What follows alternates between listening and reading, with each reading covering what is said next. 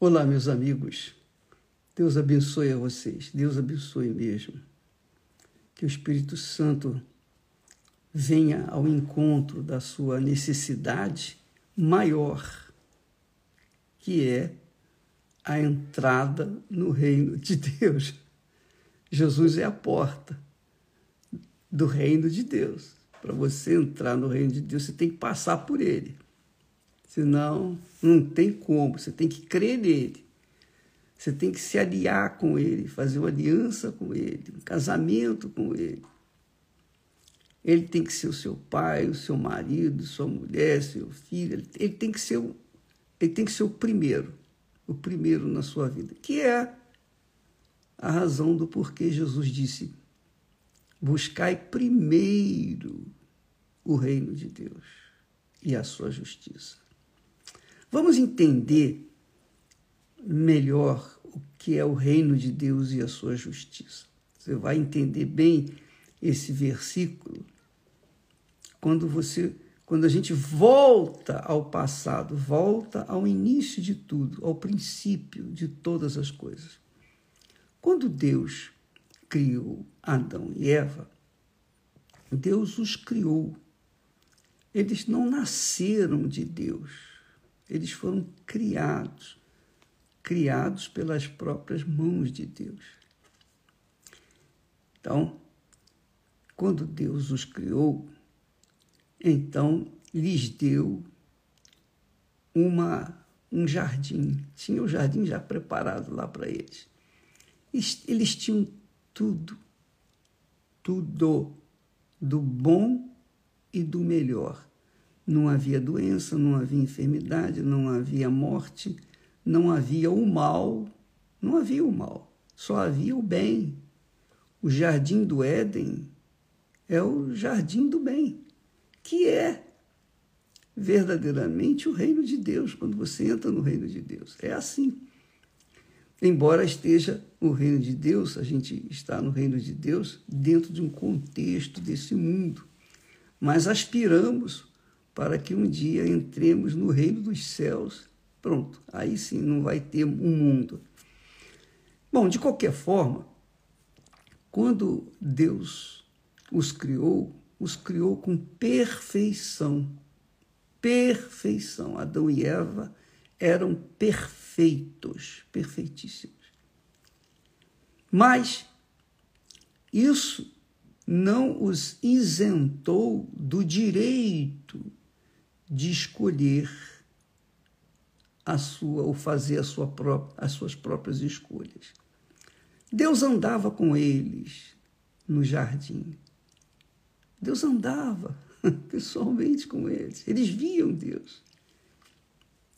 Mas Deus falou para Adão: Olha, Adão, você tem aí tudo que você quer, todas as árvores frutíferas, da melhor qualidade. Você pode comer delas todas, mas tem uma árvore aí que é minha. Você não toca nela, não toque no fruto dela. Porque no dia em que você tocar nesta árvore, então você vai morrer. Por quê? Porque você vai estar me desobedecendo. Então não toque nessa árvore. Muito bem. Você sabe da história. Eles tocaram na árvore. Tudo bem que o diabo sugeriu, mas não, o diabo não pegou a fruta e empurrou goela abaixo da Eva. Foi ela que provou a fruta. Ela que com as próprias mãos pegou da fruta e usufruiu. Ora, quando ela desobedeceu a palavra de Deus, aquilo que Deus havia determinado, então foi o suficiente para que o reino das trevas entrasse nesse mundo.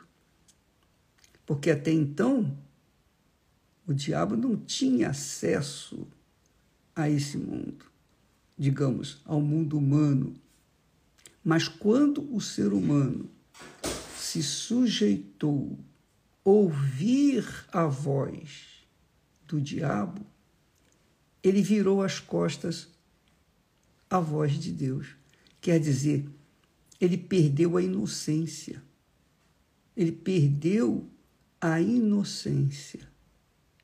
Então, os dois caíram no grande erro, no grave erro de desobedecer a Deus. Por conta dessa desobediência, eles foram expulsos do jardim da perfeição do reino de Deus. Assim como Lúcifer também lá no céu, lá no céu, ele aspirou, desejou ser igual a Deus. Como ele não podia fazê-lo, então o que, que ele planejou? A iniquidade dele. Eu vou fazer um reino que contrarie tudo o que é o reino de Deus. Eu vou fazer um reino em que eu serei o, o único e todos me servirão. Então ele criou o reino do mal. Isso nasceu lá no céu, lá no reino dos céus. Porque os anjos também têm, tinham e têm o direito de fazer suas próprias escolhas. E ele, Lúcifer, que era o principal anjo, ele decidiu querer ser igual a Deus. Então, rebelando-se contra Deus, ele criou o reino do mal, que não havia o reino do mal. Como no jardim do Éden, não havia o mal. O mal não existia.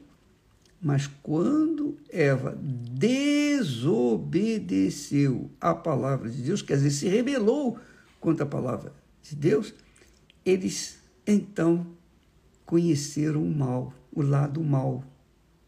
Um mal que o diabo havia criado. Ora, assim como o diabo havia criado o mal, então quem seguisse a voz dele iria servir ao mal. A terça parte dos anjos foram é, convidadas para ir para esse reino. E foram. E caíram com Lúcifer. Lúcifer veio se tornar Satanás. Lúcifer quer dizer cheio de luz. Ele deixou de ser cheio de luz para ser cheio de trevas. Assim também foi Adão e Eva. Eles se rebelaram contra a palavra de Deus. Ora, se eles se rebelaram, então não podiam ficar no reino de Deus, entre aspas. Não podiam ficar no jardim do Éden. Aí começou o inferno nesse mundo você verifica, você pode conferir, que tudo, tudo neste mundo é mentiroso. Tudo é mentira. O mundo é feito de mentira. As pessoas vivem na base da mentira, do engano, da ilusão. E por conta dessa mentira, o reino do mal prevalece, porque a mentira é servir ao diabo, é ouvir a voz do diabo. Então, quem pratica mentira vive servindo ao diabo, porque o diabo é o pai da mentira. O mundo se desenvolveu em cima dessa tese, o mal, o tese da mentira. Então, a partir daí, Adão e Eva foram expulsos do jardim e começaram a sua vida. Então, com o pecado veio a morte. Não havia morte. O homem foi feito para viver a eternidade. E a ciência prova isso. A ciência prova que o homem não foi feito para viver 100 anos, 150 anos. O homem foi feito para viver a eternidade. Porém, porém, o homem, por livre e espontânea vontade, veio obedecer à voz do mal, da mentira, e, consequentemente, tem colhido esse inferno que está aí nesse mundo. Agora, preste atenção: isso não significa dizer que não tem a solução. O que, que Deus fez? Para salvar os sinceros, os que amam a verdade, os que gostam da justiça, os que querem as coisas certas. Então, essas pessoas que querem o que é certo, Jesus veio ao mundo, Deus se fez homem, veio em carne e osso, como nós, sujeitos aos mesmos, às mesmas tentações, às mesmas necessidades, os mesmos problemas. Ele veio a esse mundo e, como homem santo, puro, perfeito, ele pôde então ser sacrificado, quer dizer, ele pôde morrer por aquelas pessoas que amam a verdade, que querem viver na justiça. Então, Jesus morreu, concentrou no seu corpo toda a maldição que tem neste mundo, que tem nas pessoas. Por exemplo, ele morreu por você. Ainda que você não o aceite, ainda que você o rejeite, não tem problema não. Ele morreu por você. Ele fez a parte dele. Ele fez o trabalho dele. Você não aceita, você fica de fora, você continua fora do reino de Deus. E, obviamente, continua vivendo no reino do mal, o reino do diabo, o reino do mal, o reino que faz tudo contrário ao reino de Deus, que é o reino do bem. E então, o que, que acontece? Ele concentrou na cruz, no seu corpo, toda a maldição, doença, enfermidade, inclusive a morte. Tudo, tudo, tudo, tudo, tudo, tudo. Depois levou esse pacote de pecados para a morte, para o túmulo. Mas não ficou lá. Ele ressuscitou. O Espírito Santo o ressuscitou. E então confirmou todas as suas palavras. Confirmou tudo aquilo que ele havia prometido. Agora, quem recebe? Recebe aquele que crê aquele que crê. Quem crê será salvo. Quem não crê já está condenado. Aliás, quem não crê está morto. Você sabe? Você sabia? Quem vive no reino deste mundo já está morto. Para Deus já está morto. Agora, quando a pessoa ouve a palavra de Deus, a palavra do reino de Deus, e se rende e se sujeita à palavra, à ética, à dignidade, à honra, à verdade, à justiça, ao que é direito, então essa pessoa ela está provando que quer sair do seu túmulo, quer deixar de estar morta, ela quer ressuscitar. Aí vem Jesus e ressuscita essa criatura. Foi o que aconteceu comigo.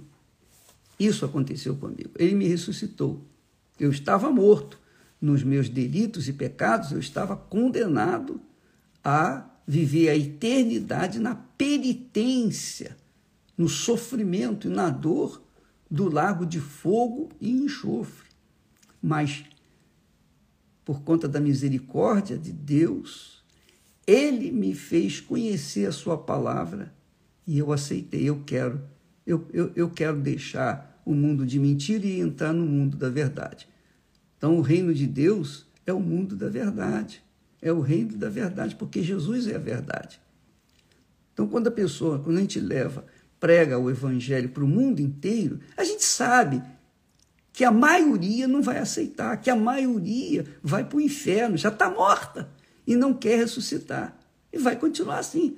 Mas a gente sabe também que existe umas poucas pessoas, um mínimo de pessoas, que quer a verdade, que almeja a verdade, que quer viver na dignidade, embora estejam vivendo no pecado, mas elas não querem o pecado, elas querem sair dele. Então, Deus dá oportunidade para essas pessoas que são sinceras e elas aceitam, como foi o meu caso, e graças a Deus nós, até hoje nós falamos de Jesus. São 59 anos que vai fazer agora este ano que nós temos servido ao Senhor Jesus. 59 anos. Eu nunca desisti, eu nunca pensei sequer, nunca passou na minha cabeça desistir, nem passou na minha cabeça, desde o primeiro dia que eu encontrei a verdade. Graças a Deus. E isso é o que Deus quer dar para você. Jesus quer que você tenha o reino de Deus dentro de você. Quando você for possuída pelo, quando você possuir o reino de Deus, o reino de Deus vai possuir você. Aí você vai ter paz. A paz é normal, é natural. Ainda que por conta de nós vivermos nesse mundo, nós vamos ter os problemas que o mundo se nos traz.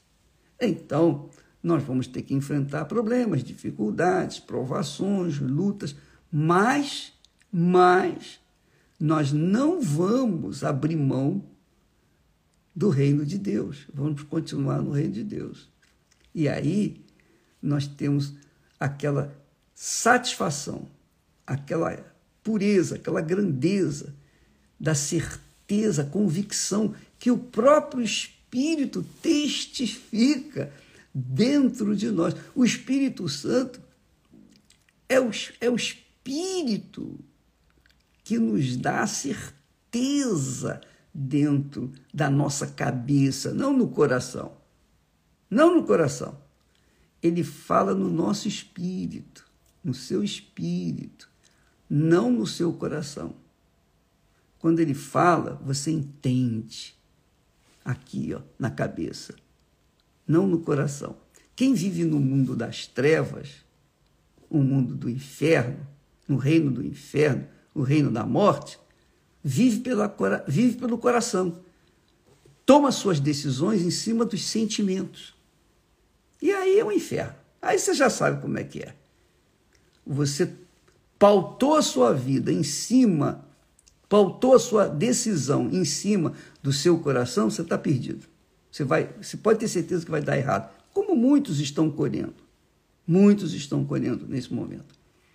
E nós estamos aqui para anunciar para vocês que é chegado o reino de Deus, o reino do Espírito Santo, o reino da paz, o reino da vida e vida eterna. Agora, você é que escolhe, mas onde que você vai escolher? No seu coração ou na sua mente, no seu intelecto, na sua razão? Por isso nós chamamos fé inteligente. Quem tem a fé inteligente vive a eternidade com Deus. Quem não tem, tem a fé emotiva e sujeita, se sujeita, é obrigado a se sujeitar ao coração enganador que tem dentro de si. Você decide, minha amiga, meu amigo. Jesus é o rei do reino de Deus. O Espírito Santo é o Espírito de Jesus. Ele guia, dirige, conduz aqueles que, suje, que se sujeitam, sujeitam as suas vontades à vontade de Deus. Aqueles que realmente querem, de todo o coração, com todas as suas forças, servirem ao Rei e Senhor Jesus Cristo. Fazerem a vontade dele, porque a vontade dele dá certo. A vontade dele sempre traz resultados gloriosos, doces como mel. E você é quem decide a sua vida se você quiser realmente, mas você tem que pagar o preço.